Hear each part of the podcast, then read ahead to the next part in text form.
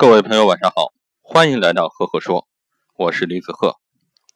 今天给大家分享的小故事叫做体谅。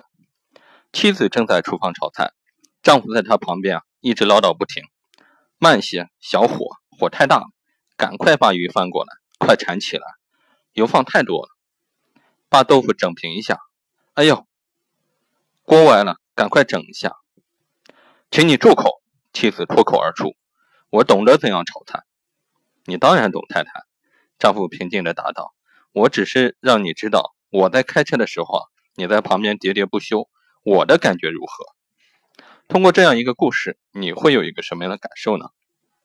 那这个故事说明一个叫做伯恩斯定律，告诉大家，下属越是感到自己有能力、有效率的时候，在工作中越不想听别人的命令和指挥，因此，越是善于使用自己手脚的人越不喜欢对他指手画脚，我们要给员工足够的权利，让他去把工作做好。